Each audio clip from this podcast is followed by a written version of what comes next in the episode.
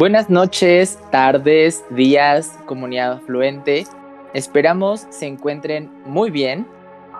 Hoy nuevamente nos hemos reunido aquí en su podcast favorito para platicar de un tema muy, pero muy terrorífico, horroroso y que en estas fechas es lo común.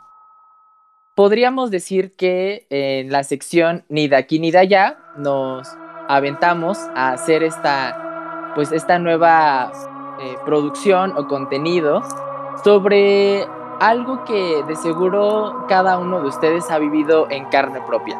Y es que el tema que nos trae hoy es el horror, así que pues les doy la bienvenida a Brenda, a Fátima y a Sam, quienes también son parte del equipo y la familia afluente y que evidentemente están aquí pues muy emocionados también por contar algunas de pues de sus historias y también de platicarnos un poco, ¿no? Sobre el horror y el terror. Así que, bueno, sin más preámbulo, podamos, podemos empezar con algunas definiciones, ¿no? ¿Qué es el terror? Bueno, el terror implica algo que asusta, pero que tiene una explicación racional. Es decir, es una es un acto creado por humanos o animales. En este sentido, podríamos decir que eh, un asesino es terrorífico, pero el horror, esa es la diferencia, querida audiencia, implica algo paranormal, ya sean brujas, vampiros, monstruos, duendes, eh, seres de otras dimensiones.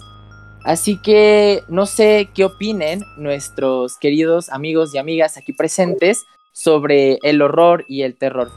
¿Qué, qué les trae esta, pues estas definiciones, este tema, este mes tan terrorífico u horrorífico? Hola, Agni, buenas noches. Eh, bueno, para mí, a lo mejor el horror, coincido contigo en las diferencias de horror y terror, nada más que a lo mejor en horror yo le agregaría como que es, no tanto a lo mejor paranormal, sino como que una sensación que nosotros fabricamos con respecto a algo que nos provoca cierta ansiedad o estrés, una situación de alerta. Porque bueno, para mí sería, bueno, tendría que ser algo subjetivo. Digo, para mí a lo mejor sería más horroroso encontrarme con una araña que encontrarme con un fantasma. Entonces, como que sería algo, eh, una, una, cuestión de mm, algo que nosotros le damos un sentido o un significado de, de, de lo que es este de lo que nos genera esa situación de alerta, ¿no? De, de, horror, valga la redundancia. Algo muy primitivo, ¿no? Que está dentro de nosotros. Probablemente el miedo, no sé. algo así. Sí, bueno, también habría que pensar, están fraguadas completamente sobre una distinción entre lo maravilloso, se podría ligar al horror, ¿no? Que está puesto sobre algo que invade la vida ordinaria, algo que está por fuera, algo sobrenatural, una bestia, normalmente asociado, porque, bueno, también tiene unas conexiones con la ciencia ficción. Entonces encontramos que sobre todo el horror eh, relacionado a monstruos, ¿no? incluso eh, una de sus obras más importantes y que es eh, tomada como fundacional al género de la ciencia ficción, es de Frankenstein, justamente este, toma a, a, estos elementos, ¿no? traer un monstruo que provoca desagrado, ¿no? que otra cosa que podemos ver en esta, clase de, de, producciones, sobre todo, es cómo van a intentar retratar eh, sensaciones, este, eh, sentimientos y, demás eh, experiencias por medio de los elementos cotidianos, que en este caso serían los humanos, ¿no? Entonces es ver sus reacciones representadas en cómo deberíamos reaccionar. Estos, estos elementos de que debe de, ser algo fantástico, es lo maravilloso en el caso del terror, del horror, perdón, en el caso del terror tiene que ser algo natural. Pero estos dos siento yo que tienen una conexión más fuerte, ¿no? Como has mencionado, Agni, como algo primitivo. Y es que eh, vemos cómo están muy relacionados al conocimiento porque eh, eh, más que entenderlo como figuras, sobre todo en el caso de, del horror, ¿no? como figuras que vienen a invadir lo cotidiano, son figuras que escapan del entendimiento. más o menos es lo que puedo entender a entender yo a través de lo que sería el horror principalmente. ¿Y no creen que sea el miedo ese aspecto que está tan inmerso en cada uno de nosotros y nosotras? Sí, yo pienso que, em, que, el miedo es justo a lo que, bueno, a lo que se refiere un poco Brenda, em, como este, em, esta unión como de sensaciones y, ¿por qué no hasta emociones eh, que generan como estados de alerta eh, frente a alguna situación horrorífica, lo que ya eh, que es un factor externo que puede ser pues paranormal, ¿no?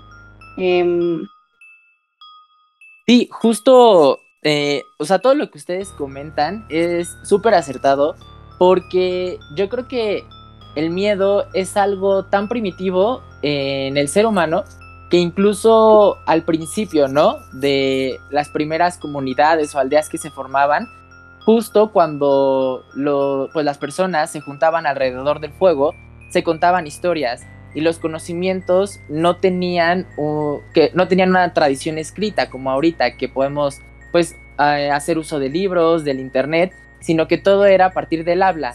Y a partir del habla se van generando cuentos, leyendas, mitos que hablan incluso de un horror o de un terror, bueno, de un horror eh, sagrado, ¿no? Porque si el horror parte de esta definición de lo sobrenatural, pues ahí tiene incluso cuestiones que van ligadas tal vez a la religión, ¿no? Eh, y evidentemente sabemos que hay dioses y diosas, eh, pues que no siempre son benevolentes, sino también malignos. Así que me parece que es interesante cómo es que todos estos elementos se cruzan y de alguna manera impactan en lo consciente y en lo inconsciente, ¿no creen? Sí, sí, sí. De hecho, eh, tenemos registro, ¿no? De culturas, sobre todo de culturas más antiguas, ¿no? También actuales, ¿no? Porque seguimos manteniendo algunas de estas formas, donde el miedo, la religión, lo sobrenatural y el horror confluyen de forma constante, ¿no? Porque eh, tenemos estas figuras religiosas, ¿no? Sacerdotes, por ejemplo, o, curas o chamanes, ¿no? Que parecen tener un acercamiento hacia aquello que trasciende a la vida humana, ¿no? Bueno, bueno que trasciende a, al ser humano vivo, mejor dicho. Entonces, este, digo, para evitar confusiones, ¿no? Con que sí, hay, ah, los animales son vida no humana en este caso, ¿no? Pero sería eh, que trasciende a, la vida eh, humana, a, los humanos vivos, a la humanidad viva. Entonces, eh, eh, darle este sentimiento, este sentimiento, centrar, mejor dicho, este poder de crear conocimiento, de moldear figuras inclusive sobre castigos que superan a la vida, ¿no? El infierno siendo uno de, esos, ¿no? Como representación judeocristiana. Empiezan a darle, ¿no? Por ejemplo, tenemos a este autor que es este. Vamos a ver su nombre, espera. Que es eh, Jason Colavito en su, en su texto eh, Conociendo el Miedo. Justamente tiene un apartado donde menciona cómo es que en las culturas chamánicas, sobre todo, eh, se pone al chamán como aquel que tiene el poder para dar al mundo un plano sobre todo aquellas conexiones entre el cielo, la tierra y el infierno. Y obviamente al usar estas figuras de poder lo que van a hacer es que van a darle forma a todo esto. ¿Qué forma tiene el cielo? ¿Qué forma tiene la tierra? ¿Cómo se ha formado también? Y cómo todo eso se ve reflejado en la producción que hay sobre el infierno. Entonces las criaturas, las bestias este, y demás son formaciones siempre relacionadas a un castigo y sobre todo relacionadas al poder. Entonces vemos cómo este miedo primitivo evoluciona junto con la cultura. Y justo esta idea, ¿no? Que tú mencionas, Sam, del mal, pero de su antítesis, que es el bien, y que al final de cuentas van teniendo distintas representaciones sociales, culturales y religiosas en la vida y que esto se proyecta incluso en un más allá. Porque no sé ustedes qué piensen, pero me parece que el saber qué hay detrás de la muerte siempre ha sido una curiosidad del ser humano y al final de cuentas ello nos puede generar incluso horror o ter bueno, horror el saber que haya algo o incluso el que no lo haya. Sí, creo que uniendo este último comentario, Agni, con, con lo que mencionaba Sam sobre, em, sobre conocer lo, humano, lo vivo, eh, creo que más bien tiene que ser, em, bueno, más bien lo complementaría eh, con conocer eh, y tener certeza de, aquello lógicamente posible. Em, por ejemplo, todas las culturas ancestrales, ya sean occidentales o orientales, ponían, por ejemplo, un mundo muy parecido al que conocemos eh, en, el más allá, o sea, su mundo después de la vida era casi una extensión de este mundo terrenal tangible y visible para nosotros, porque justamente da como terror em, no conocerlo. Y, o sea, como eh, un ejemplo muy banal quizá, pero, pero pues que tenemos muy a la mano es cuando entramos a cualquier trabajo o escuela o en una situación que se nos es desconocida em, y que nos da terror porque no, no sabemos cómo a lo que nos enfrentamos, ¿no? Sí, justo ese miedo a lo desconocido, ¿no, Fati? Como el saber que no tenemos la certeza de que puede suceder algo en nuestras vidas, nos da incluso pues una sensación de malestar, ¿no? De incomodidad y que al final de cuentas ello pues no puede resultar de una manera gratificante, ¿no? Porque como tú bien lo afirmas, el entrar a un nuevo trabajo o a una nueva escuela, pues puede depararnos eh, que tengamos bastantes amigos, pero también que pues que nos rechacen, ¿no? Porque también quienes están dentro de la escuela o del trabajo de cualquier institución, pues también saben que quien llega es un desconocido. Entonces ahí nos vemos enfrentados, ¿no? De cierta forma. Y creo que es muy interesante cómo es que lo vamos, lo vamos ligando. Y yo quiero preguntarle a quienes nos están escuchando, a la querida audiencia, público de Afluente, ¿en qué eh, ocasiones de su, de su vida han sentido terror o inclusive horror, ¿no? Ante lo desconocido o ante aquello que no, que no sabían qué es lo que estaba ante, pues ante sus narices o ante sus percepciones. Y me parece que este tema incluso ha sido tratado por algunos investigadores, ¿no? Investigadores, académicos, filósofos, como es el caso de Noel Carroll con su libro La filosofía del horror o las paradojas del corazón. Fíjense qué, qué poético, ¿no? Cómo agrega esta parte de las paradojas del corazón y creo que es muy interesante la lectura o pues lo que Noel Carroll nos, eh, nos describe sobre cómo el género del horror es algo nuevo, ¿no? O sea, no es que haya sido eh, desde hace milenios que lo hayamos cultivado en la literatura como tal o en las producciones eh, ya más modernas como la cinematografía, sino que su origen está en, el siglo XVII, XVIII ya eh, apunta al siglo XIX como el, que detona todo este boom de las literaturas góticas, de las novelas como Frankenstein o de Mary Shelley o El vampiro de Polidori, eh, que ya hay un video de vampiros, eh, lunes literarios, que lo pueden ver en nuestro hermosísimo canal de YouTube. Pero, ¿qué, les trae pues este, este libro, no? ¿O qué es lo que a ustedes les podría parecer una filosofía del horror. Solo permíteme corregirte, porque aquí Noel Carlos no se está refiriendo tanto al horror como tal, sino al horror artístico. Por ejemplo, se está refiriendo al nacimiento de estos géneros a una forma este, distinta de ver el horror, ¿no? Porque ya existían estos eh, mitologías y cuentos, ¿no? Sobre todo, creo que le habías mencionado un poquito sobre cómo es que el horror está fuertemente vinculado al conocimiento con estas figuras que ya, había mencionado yo, que, que, se centran ¿no? en eh, cultivar, eh, en crear, en dar esos planos ¿no? sobre aquello que trasciende la vida. El chamán, el sacerdote y demás, la, iglesia como institución, siendo un caso, ¿no? Por no entrar en polémicas, en este caso las religiones, creando esa forma, ¿no?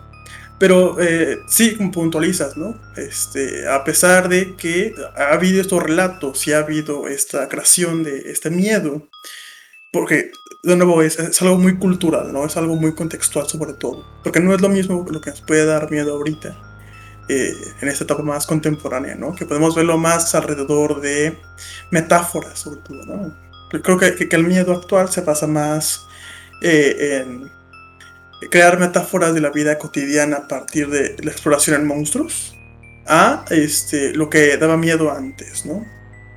Aunque siempre ha sido, mantenido esa forma. Lo que te debo decir es que esas metáforas que se traducen a la vida eh, actual, eh, es eso, ¿no? Es, por ejemplo, este, podemos pensar eh, el miedo actual, por ejemplo, el tema de esta película llamada Relic, que habla sobre, este, bueno, opinión controversial, siento que es lo que Hereditaria quiso hacer, pero no pudo hacer, en ese sentido.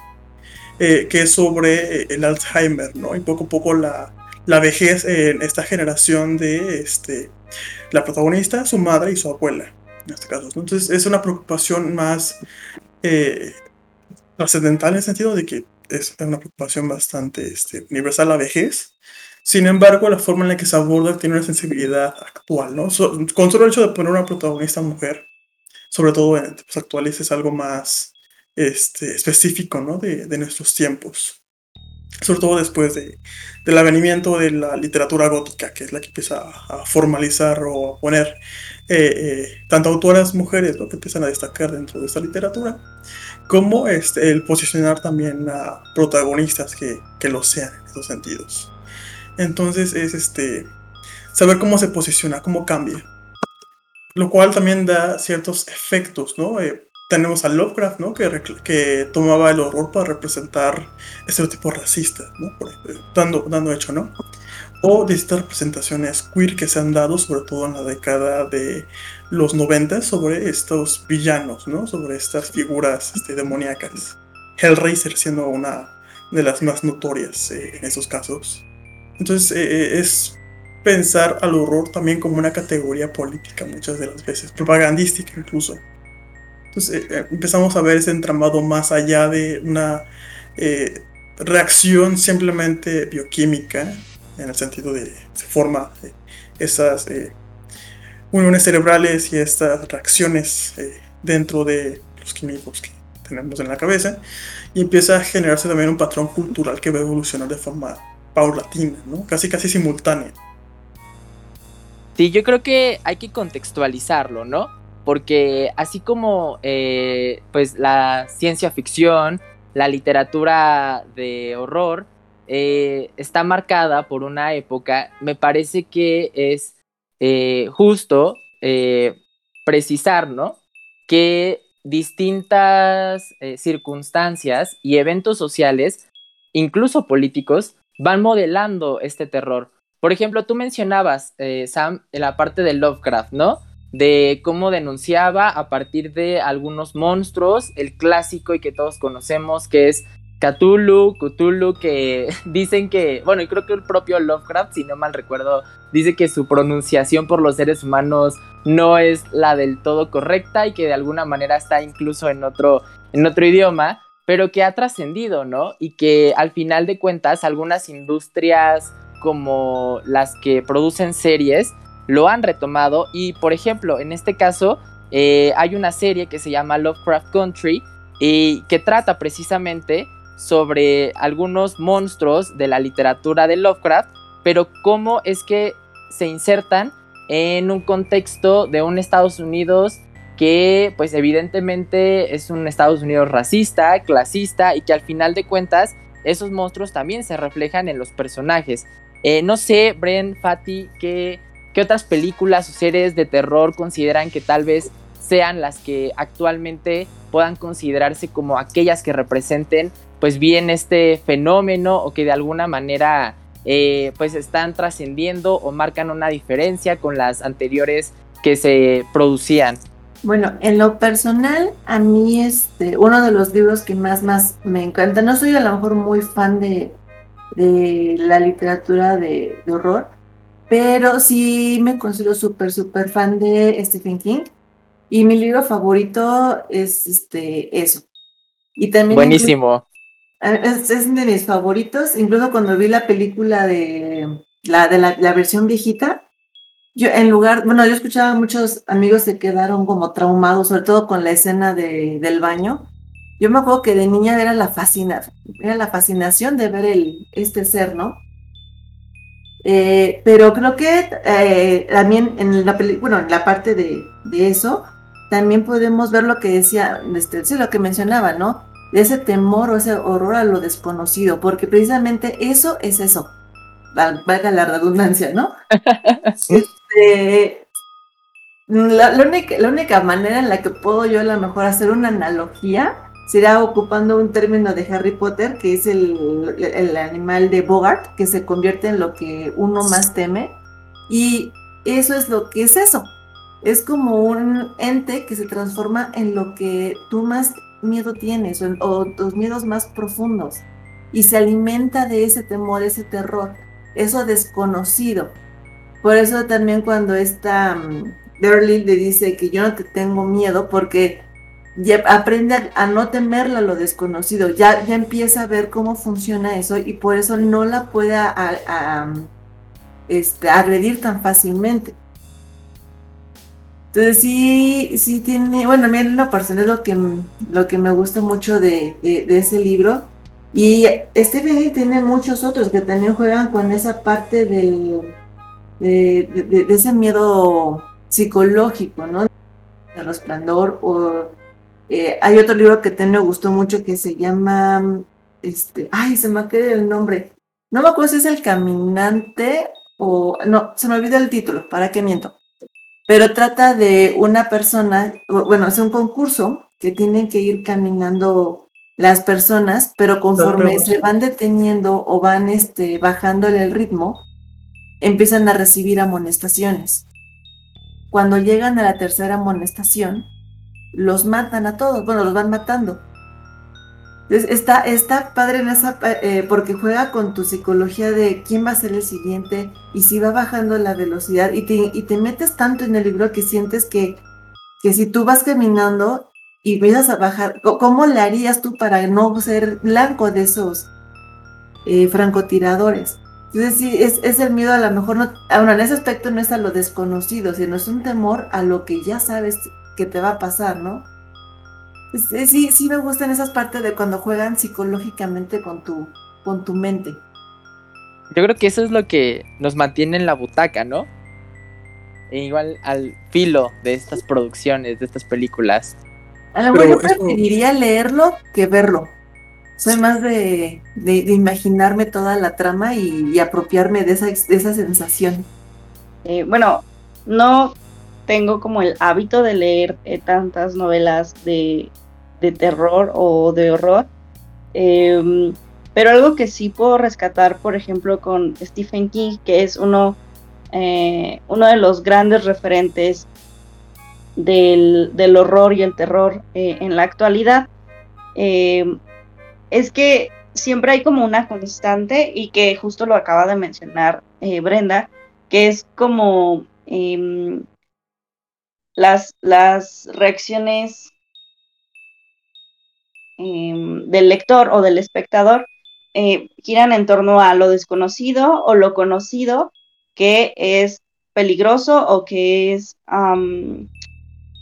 como em, existe una palabra pero se me acaba de ir. Eh, bueno o sea pero que, que, da miedo o sea que sabes como el final el desenlace y, y no es grato de ver.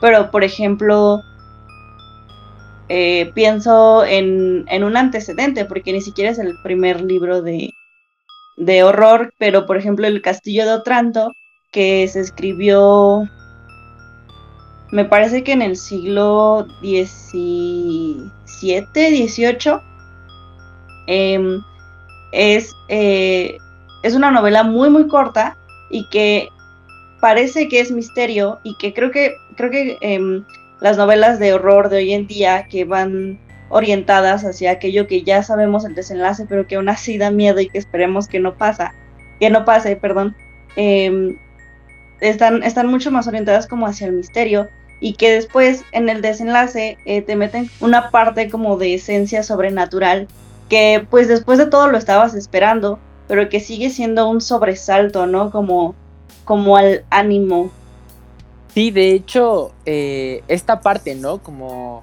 que al final siempre terminas tal vez clavándote mucho en la, eh, en la novela, en el libro, incluso en la peli, ¿no?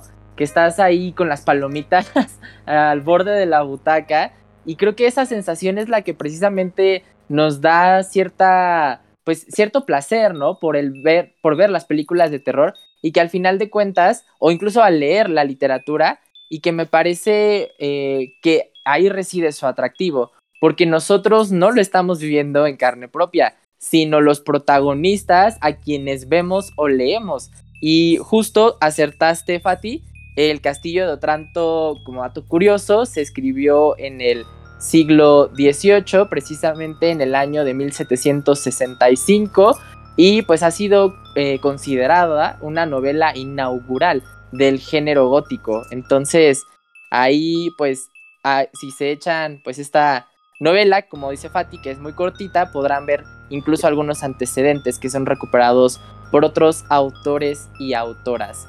Así que me parece que ahorita ya eh, pues la noche se está haciendo un poco más eh, pues más eh, más intensa en el sentido de contar tal vez algunas experiencias que podamos tener. No sé cómo estén mis colegas allá.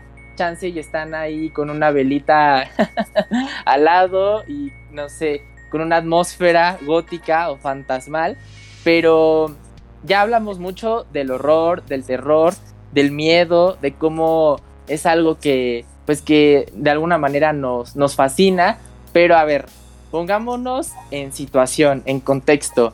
Yo le pregunto a Bren, Patty y a Sam si tienen alguna historia de miedo que les haya pasado o algún encuentro tal vez con criaturas eh, de bueno del terror horroríficas no sé eh, ya ustedes nos describirán pero quién empieza con estas con, con la parte más jugosa del podcast bueno ahora este tomo tomo la palabra un poquito este rápido a te paso la vela Fren no la linterna no estamos en mood muy ochentero, como al, alrededor de la fogata.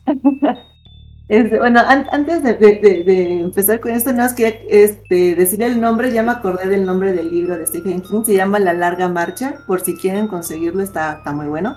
Perfectísimo. Y con respecto a experiencias, pues he tenido bastantes, creo que a veces como ventaja o desventaja de vivir en cerro, pues, pues me permite tener mucho de ese tipo de, experiencias que la verdad ya se me hacen tan, tan comunes que ya miedo ya no me dan. Eh, por ejemplo, allá en mi, en, mi cerro, este, la verdad es que sí llega un punto, sobre todo ya en estas fechas, ya este, octubre, todo el mes de octubre y, e inicios de noviembre, es muy común de que en los techos se, se escucha como hay algo pesadísimo y empieza a correr por todo el, techo. Al principio dijimos, bueno, a lo mejor la gallina o algo así, ¿no? Pero pues en una casa de dos pisos no puede volar una gallina tan hasta allá, ¿no? Y después este, de, que escuchas correr, eh, y al final se escuchan los aleteos como de guajolote. Y nadie de mis vecinos tiene guajolotes. También se, escucha, o es muy típico escuchar canicas. O sea, tú estás así en tu cama ya listo para dormir y de repente escuchas cómo van cayendo canicas, pero no caen hacia abajo, caen hacia arriba. Porque es de esas casas que tienen el, parteaguas, que están el techo inclinado y en lugar de que vayan cayendo normal, como normalmente caen, no, se escucha cómo van cayendo hacia arriba, van rebotando hacia arriba. También he escuchado yo gallos aullar Suena, suena chistoso. ¿Aullar? Sí, aullan. En lugar de decir el kikirikiki, dicen kikiriki, au. Oh, por Dios. Imagínate, a las 3 de la mañana ahí. No, empiezan, empiezan exactamente como a la una, más o menos.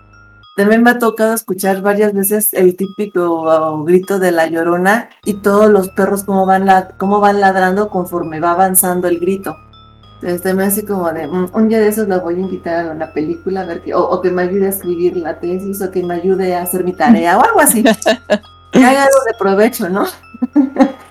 Y es que, bueno, bueno, me acordé, mi, mi abuelo una vez sí nos contó que eh, él trabajaba de velador.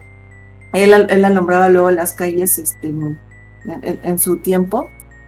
Y que una, una joven muy bonita se le acercó y le preguntó la hora.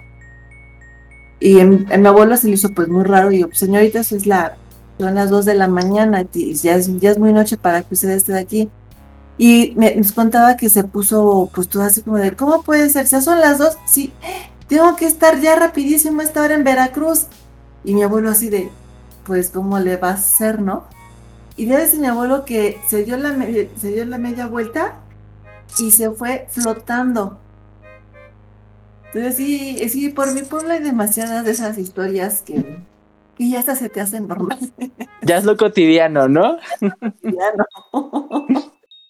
Ay, imagínate que te digan eso, tengo que irme a Veracruz y de repente se va flotando ahí en la nada ¿eh? y una niebla empieza a aparecer. No, no, no.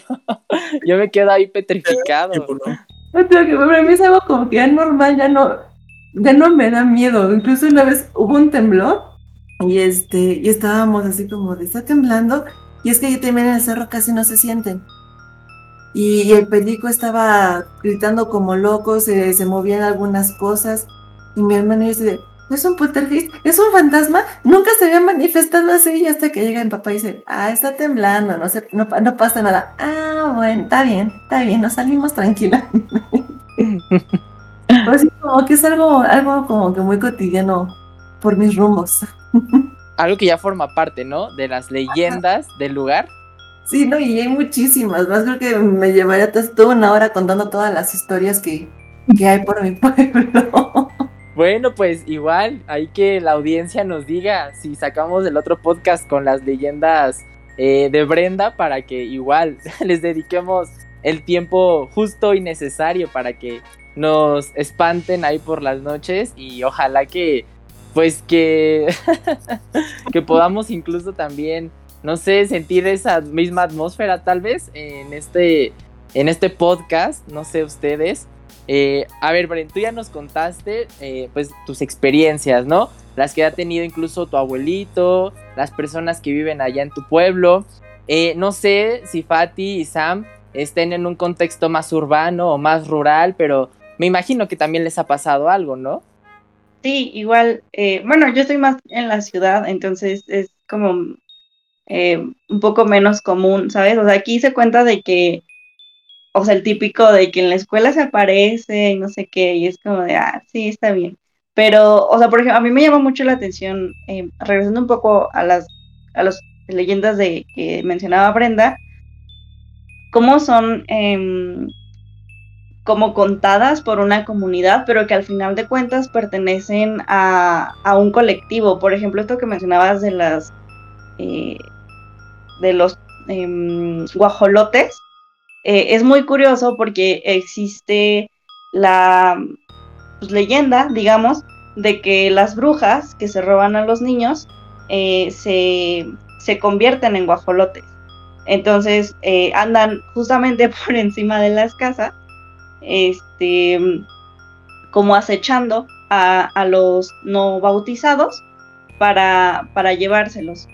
entonces, igual, o sea, tengo familia que sí está en pueblo, y que también cuenta que pues que han habido como casas de guajolotas y así, y que lo chistoso es que em, les quitan las piernas y al otro día amanecen unas mujeres eh, como pues solamente con el tronco de la parte de arriba eh, sin, sin, poder moverse. Entonces em, es chistoso como las leyendas eh, pues pueden pertenecer a comunidades y cada comunidad le da como pues su toque y su, em, su parte de, realismo o de magia, eh, pero, pero que al final es como un poco como algo que pasa en, en todo un país o quizá en el continente, ¿no? Porque tampoco sabemos si, por ejemplo, en Colombia o en Argentina haya alguna leyenda o tradición parecida a las guajolotas de México o los tecolotes, ¿no? También, que dicen que son portadores, ¿no? De mala, de mal agüero y que también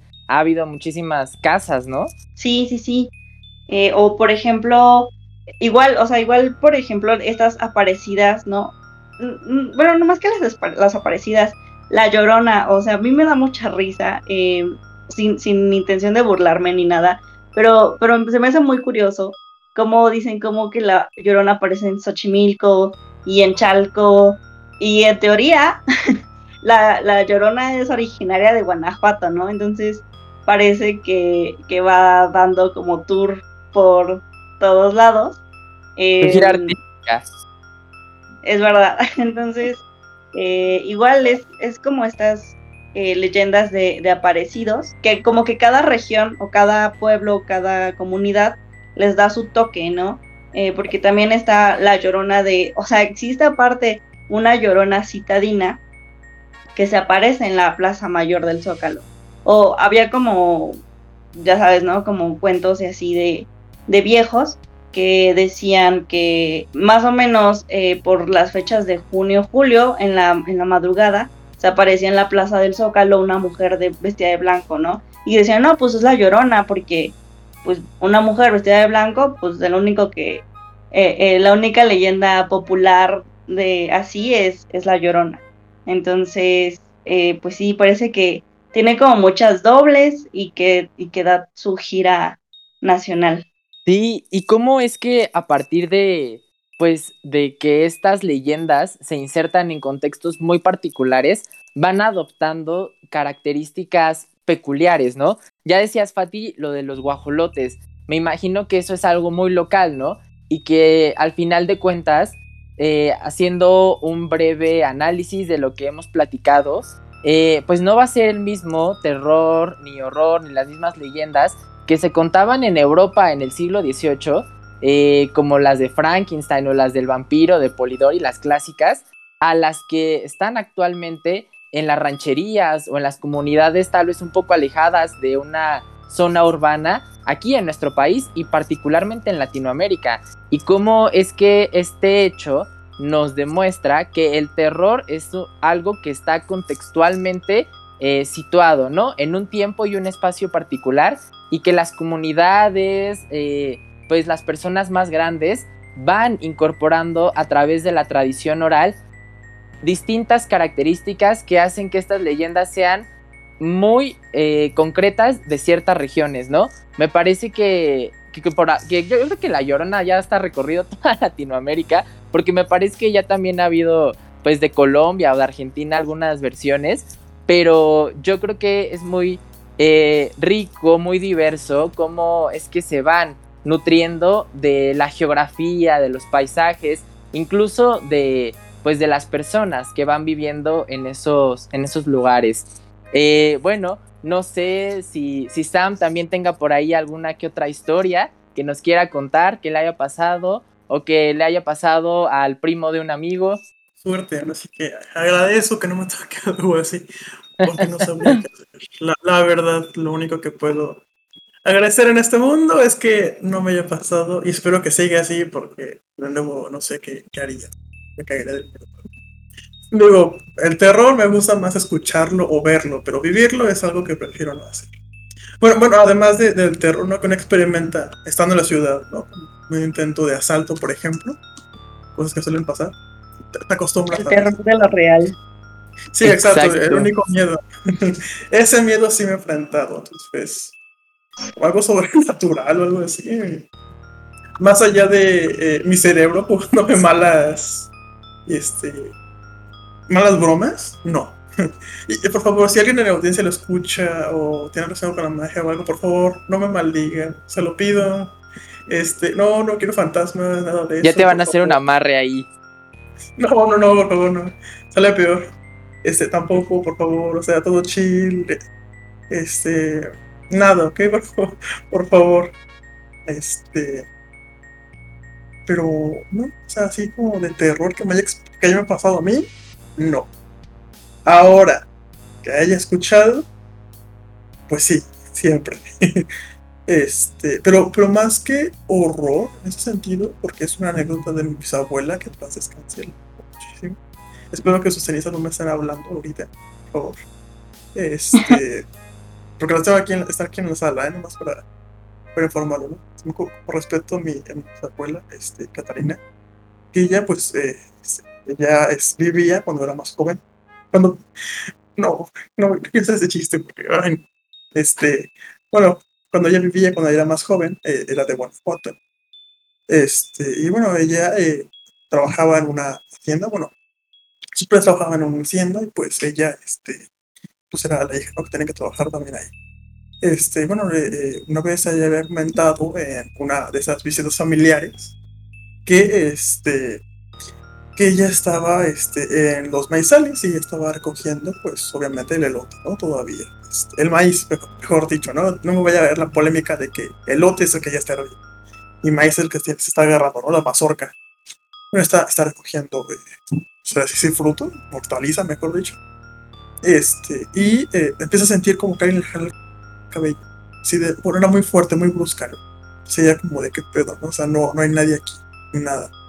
Pues ya continúa con la tarea, no tiene que recogerlos porque tiene que llevarlos a moler, hacer al, eh, al, molino para hacer este. Eh, se, me fue el nombre, tengo, tengo la imagen, no me acuerdo el nombre. El mal para preparar tortilla, ¿no? Pues ella está recogiéndolas. Eh, todavía intentando no pensar en eso, puede ser cualquier cosa, quizá hasta el viento, ¿no? ¿no? Para tranquilizarse, la explicación que parezca más ilógica, pero que parezca plausible, le parece lo más como acertado. Y pues ella está recogiéndolo, está este, obviamente con su canasto, está poniéndose y todo, y vuelve ese, ese tirón al cabello, ¿no? Muy fuerte. Pues ya, ya, no, pues ya no sabe ni qué está pasando, nada. Se voltea, obviamente no ve a nadie, intenta recuperarse con la tarea y escucha algo, escucha que, que hay algo detrás. Ella pues ya, ya no sabiendo, ¿no? Ni, qué hacer ni nada. Este, que yo recuerdo sobre todo, eh, sale corriendo. Solamente escucha como algo lo está persiguiendo atrás. Pero muy, muy fuerte, ¿no? se mueven la, la, las, este, la... Porque quiero decir espigas, pero no son espigas, pero escucha cómo se empiezan a mover alrededor, este, todo, todo el... Eh, todas las hierbas empiezan a moverse, ¿no? De formas violentas, como si estuvieran siendo aventadas casi, casi, ¿no? Poco, porque es algo corpulento que está moviéndose detrás de ella.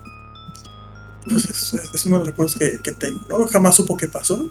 Este, como menciona eh, que son cosas que pasan a veces, eh, sobre todo en zona rural ese sentido. Ahora sí que puedo comentar que de nuevo, terror humano, más del que he vivido. Eh, por ejemplo, cuestiones también de, la hermana de su abuela que vivió la revolución. Entonces, pues ella sabe un poquito más de ese tipo de cosas. Pero creo que es lo más cercano que tengo a un relato de horror. Y si preguntan si estoy mirando posible o mi bisabuela o algo y tengo algo nuevo que contar, pero... Está ahorita contándote la historia, te está usando a ti como intermediario, Sam. Ay, no me digas eso porque sé como chillar, ¿eh? No, no, no, ¿cómo crees? Yo creo que todas estas historias tienen mm, algo en común, ¿no? El no saber qué es lo que está pasando. en el caso de la bisabuelita de Sam, el que la estuvieran persiguiendo y que al final de cuentas, pues esa sensación, ¿no? Esa ansiedad que a uno le da por el que, pues no sepamos quién es el que está realmente detrás o en el caso de Brenda, con las canicas o con esos ruidos que se escuchan en el techo y que no puede ser solucionado por una explicación racional porque las gallinas no hacen ese sonido tan fuerte o lo que nos contaba Fati, ¿no? Acerca de pues de las distintas apariciones y de cómo es que se van eh, alimentando incluso de un terror colectivo y de imaginarios que pues son propios de cada comunidad me parece que pues que cada uno ha experimentado el terror, evidentemente, pues desde, pues desde el lugar, desde los tiempos en los que, eh, en el que cada uno pues está viviendo y también desde una subjetividad muy, muy propia.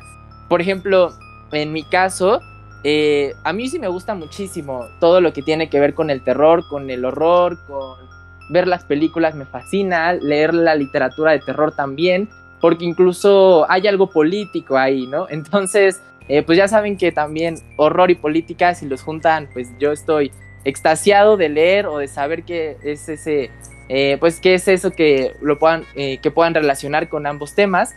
Pero yo cuando, bueno, igual cuando he vivido algunas de las experiencias paranormales que he tenido, más que darme terror, como que me gustan, eh, pues no en el sentido masoquista de, pues de que sucedan todos los días, pero yo creo que es algo que la propia razón no ha podido descifrar, ¿no? Y, y, hablo desde mi, pues desde mi contexto, pero me parece que también eso ha sido pues uno de los, eh, de los motivos que han incentivado a que se escriban y a que se produzcan este tipo de, géneros. Pero en mi caso, yo cuando fui a, a Baja California Sur, eh, igual visitando a unos, a unos parientes, en una comunidad que se llama La Purísima, existe una leyenda, una leyenda de un vampiro. Y es muy curioso, ¿no? Porque uno podría imaginarse el clima tan caluroso y tan soleado, estás a más de 30 grados allá y ¿cómo es que un vampiro puede escoger un lugar así para poder eh, pues pasar su, el resto de su eternidad, ¿no? Porque sabemos que los vampiros son inmortales en ese sentido. Pero el protagonista de esta leyenda se llama Arthur Charles Blackman quien era un estadounidense y solía vestirse de negro y eso llamaba mucho la atención a las personas de esa comunidad eh, que está en Loreto, eh, al, norte de La Paz, la capital de, pues, de Baja California Sur, Baja California Sur. Y bueno, este, el buen Charles era pues de una familia acomodada y podía viajar constantemente. Entonces, eh, pues como siempre les pasa a, pues, a todas las personas, ¿no? conoce, él conoció a una joven y quedó prendidamente enamorado de ella. Sin embargo, al poco tiempo eh, de que se casaron y de que pues, eh, pues se unieron, eh, pues esta chica tenía como uno de sus más grandes sueños el quedarse embarazada. Y bueno, pues lo, lo lograron sin embargo, al final de cuentas, pues la esposa a punto de dar a luz, desgraciadamente pierde la vida y Arthur queda completamente devastado. Entonces, a partir de ahí, él empieza a meditar por las noches, si ya se vestía de negro y eso llamaba la atención del pueblo, ahora el hecho de que solamente saliera cuando la luna aparecía, pues también era algo que pues la gente notaba y de ahí empezaron a asociarlo, ¿no? Con esta cultura de, vampiros. Cabe aclarar que esto sucedió a finales del siglo XIX, entonces ya las novelas de vampiros pues estaban muy difundidas y me imagino que también algunas, eh, pues algunas leyendas en cuanto al contexto más local eh, también empezaban a, pues, a confundirse con esta, eh, pues, con esta asociación que le daban a Charles. Y al final de cuentas, bueno, Arthur o Charles mandó a construir a su esposa un mausoleo para que descansara en paz. Y pues al final, eh, ah, dato que se me olvidó y que es muy importante de decir, tanto ella como el bebé murieron. Así que pues él se quedó solo y por eso es que eh, pues tuvo esta vida muy melancólica y también pues transitando entre la depresión y la eh, pues sí, y, la, y el sentimiento de, pues de impotencia. Y al final de cuentas, eh, eh, Charles desapareció de la vida pública y pues nunca se supo que fue de él. Y a partir de esto es que empezó a circular esta leyenda del vampiro. pero es muy curioso porque dicen que si pasas por esta comunidad en Loreto que se llama La Purísima, pues tienes que llegar al panteón, eh, específicamente al mausoleo que él dejó a su esposa, eso sí existe físicamente, materialmente, y tienes que dejar una flor en su honor, porque si no lo haces, eh, es muy curioso porque su fantasma te puede seguir y te puede espantar por varios días. Entonces pasó de ser un vampiro en el contexto en el que vivía a ser un fantasma. Entonces esto está muy, pues muy chistoso porque al final de cuentas eh, pues tanto los fantasmas como los vampiros podríamos considerarlos como dos entidades diferentes. Pero puede haber culturas no occidentales que las conciban como una sola, ¿no? Entonces, yo creo que es muy interesante cómo es que se da esta mezcolanza, este eh, popurrí, por así decirlo, de distintas leyendas y de creencias.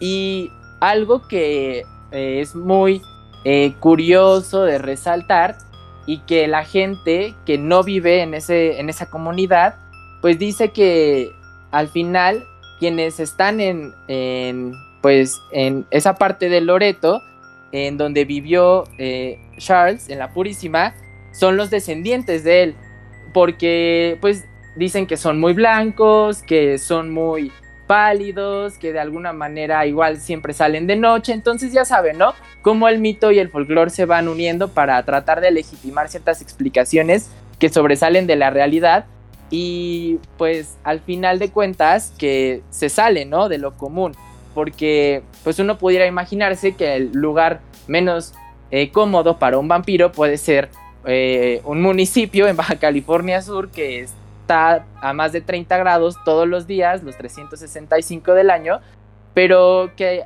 va, se va construyendo, ¿no? Esta leyenda.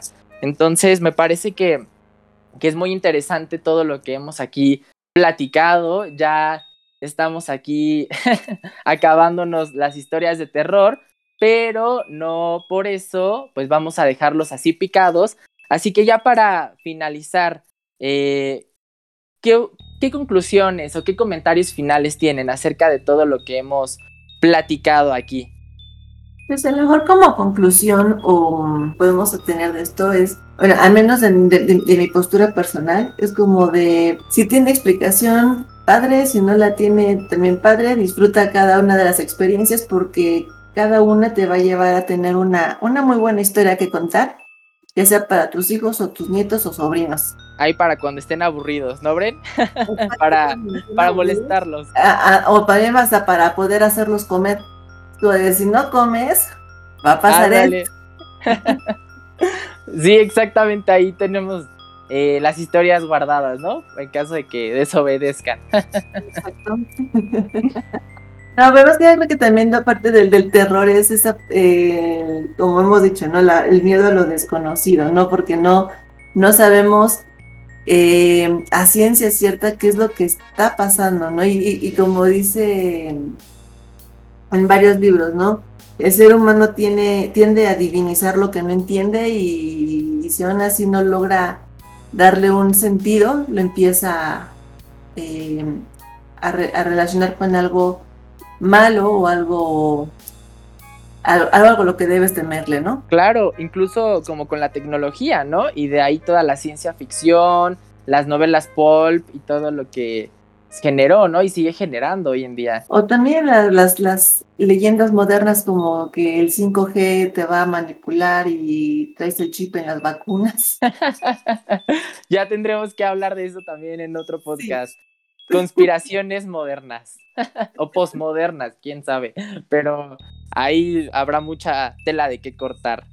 No sé, Patty, Sam, algunas impresiones finales que tengan antes de apagar esta hoguera y retirarnos a dormir eh, sin que los espíritus nos molesten. Eh, pues creo que un poco como conclusión pues podría ser que, que el terror está más unido como a la a, una sensación interna y que no sé, no sé si eh, podría disfrutar una sensación, una, perdón, una situación que me generara terror, pero sin duda, como bien menciona Brenda, sería una gran anécdota eh, para no sé, para en algún momento en el que haya un, un, momento incómodo de silencio, puedes decir como de, ya te había contado alguna vez que me espantaron. eh, pero, pues, creo también que, que, el terror y el horror eh, son mm, conceptos muy subjetivos, ¿no? Por ejemplo, eh, pienso que, que, si a nosotros se nos apareciera un ancestro, para algunos podría ser como terrorífico, ¿no? O sea, sentir pánico.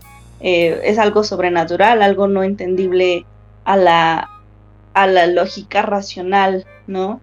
Eh, pero también eh, podría haber a quienes no les cause miedo y por el contrario sientan alivio de, de tener algún tipo de experiencia eh, pues paranormal. Entonces, em, creo que lo cerraría con eso, con que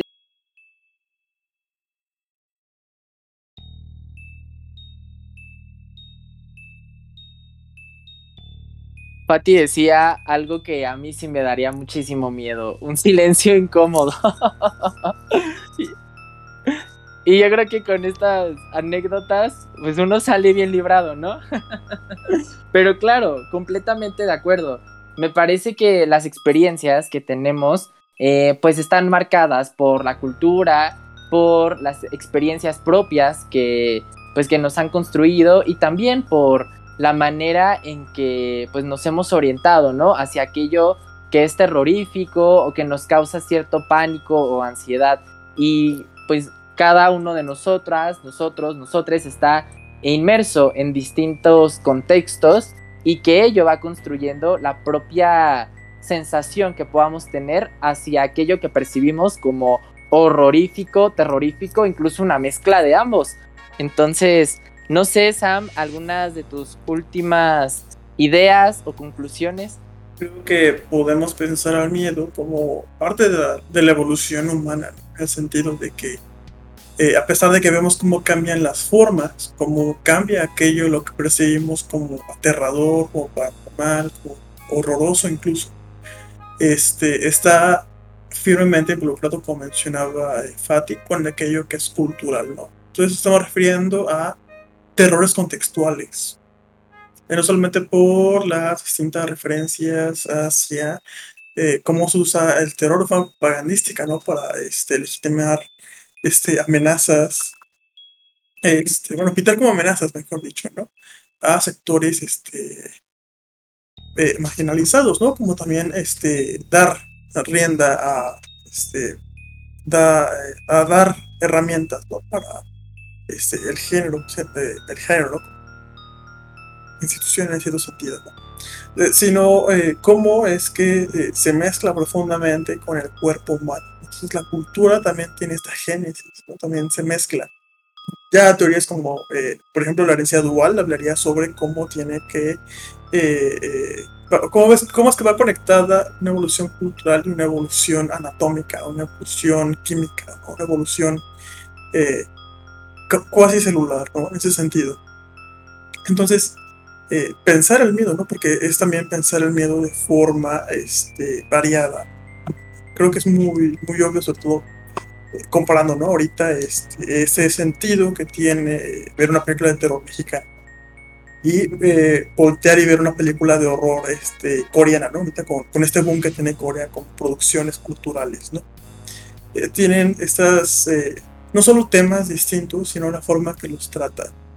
Eh, por ejemplo, este, eh, eh, no me acuerdo el nombre de la película, que, es, que es sobre una especie de invasión de unas criaturas con un CGI medio dudoso, ¿no? Pero que logra crear este impacto no solamente por lo visual, sino por la conexión que creas. O, por ejemplo, en el caso de, horror todavía, de, de, de Violent, de no sé cómo se llama, cómo se me fue hecho la película, que es sobre eh, el miedo al extranjero, pero al extranjero que se pese. Porque una cosa muy interesante de la película es que cierto personaje que estamos viendo como antagónico, eh, a pesar de que tiene características asiáticas, ¿no? por ser al mismo continente, eh, tiene otra nacionalidad, no es japonés. Entonces, físicamente parece alguien cercano, alguien este, que pertenece a una cultura, pero que este, en realidad está ajena a esta. ¿no? Eh, el nivel lingüístico lo, lo, lo expresa en ese, en ese, sentido la película, sobre todo. Entonces, este es tan curioso como forma para crear conocimiento, generar control y a su vez crearse y fundarse sobre todo en aquello que el ser humano percibe, aquello que busca entender de forma eh, desesperada, ¿no? que a veces puede escapar a ello, ¿no? Eh, eh, o que incluso a son relaciones más bien metafóricas en tanto a comprender ontologías distintas, ¿no? Porque también hay que pensar el horror situado, eh, en su caso, ¿no? como este, este como, subjetividades creadas a partir de procesos, de procesos sociales que van a también formar a qué le tenemos miedo. Claro, evidentemente la eh, pues el contexto histórico en el cual estamos situados va a guiar aquello que consideramos bello, eh, horroroso, espantoso, y que esto no es completamente natural, sino que han sido elaborados a partir de pues de las interpretaciones que han tenido ciertos grupos eh, que tal vez tengan bastante influencia en la sociedad, como pueden ser eh, cuestiones políticas. Por ejemplo, eh, hay un director que se llama Jordan Peele, que dos de sus películas más recientes, la de Huye y Nosotros o Us, US, así en inglés, eh, pues trata, ¿no? Algunas cuestiones, no tanto de horror, sino del terror, ¿no? Ya lo decía Fati, el terror de lo real, pero el terror de lo político, ¿no? Y que a veces están más presentes de lo que nosotros podemos percibir. Por ejemplo, este terror hacia lo desconocido, hacia el migrante, hacia aquel que es diferente de los patrones de convivencia socialmente establecidos, ¿no?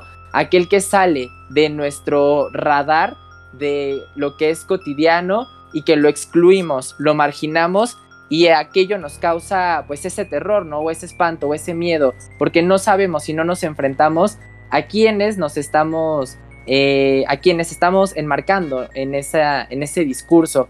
Y me parece que es muy importante situarlo, ¿no? Porque incluso a través de ese terror es como se han legitimado ciertas acciones políticas. Por ejemplo, el caso de pues de los judíos, de la Alemania nazi, que hay bastantes eh, libros, bastantes eh, investigaciones y bastantes eh, pues ideas, incluso sobre las causas de pues es de este, no tanto de este miedo, sino incluso de esta deslegitimación de ciertos sectores de la sociedad, principalmente el judío, y que al final de cuentas no están tan, pues tan ajenas a la actual periodo que estamos viviendo, sino que van cambiando, ¿no? Esta especie de chivos expiatorios, entendiéndose como aquellas personas, comunidades o grupos que deben ser sacrificados de cierta forma para poder preservar el orden social y que hoy en día pues han pasado por distintas,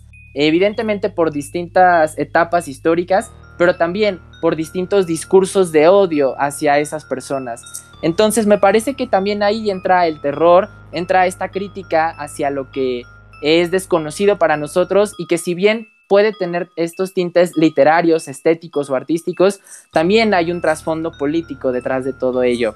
Así que me parece que pues aquí hemos vertido bastantes ideas eh, sobre el horror, sobre el terror, sobre películas, recomendaciones, libros, incluso ya les platicamos algunas de nuestras experiencias personales y pues ya ha llegado la hora de cerrar este bello podcast de la sección ni de aquí ni de allá y específicamente del tema sobre el terror y el horror. Así que querida audiencia, esperemos que se encuentren muy bien. Les mandamos un caluroso abrazo y esperamos que pues su noche sea tranquila, pacífica y que de alguna manera no haya pues ningún espíritu o ser espectral por ahí. Y si es así, pues no sé, ya nos platicarán después en otra entrega cuál fue su experiencia. Así que cuídense mucho, nos estamos viendo y muchísimas gracias por escucharnos. Hasta luego. Y no olviden seguirnos en nuestras redes sociales, Facebook, Revista Afluente, Instagram y Twitter, arroba revista-afluente.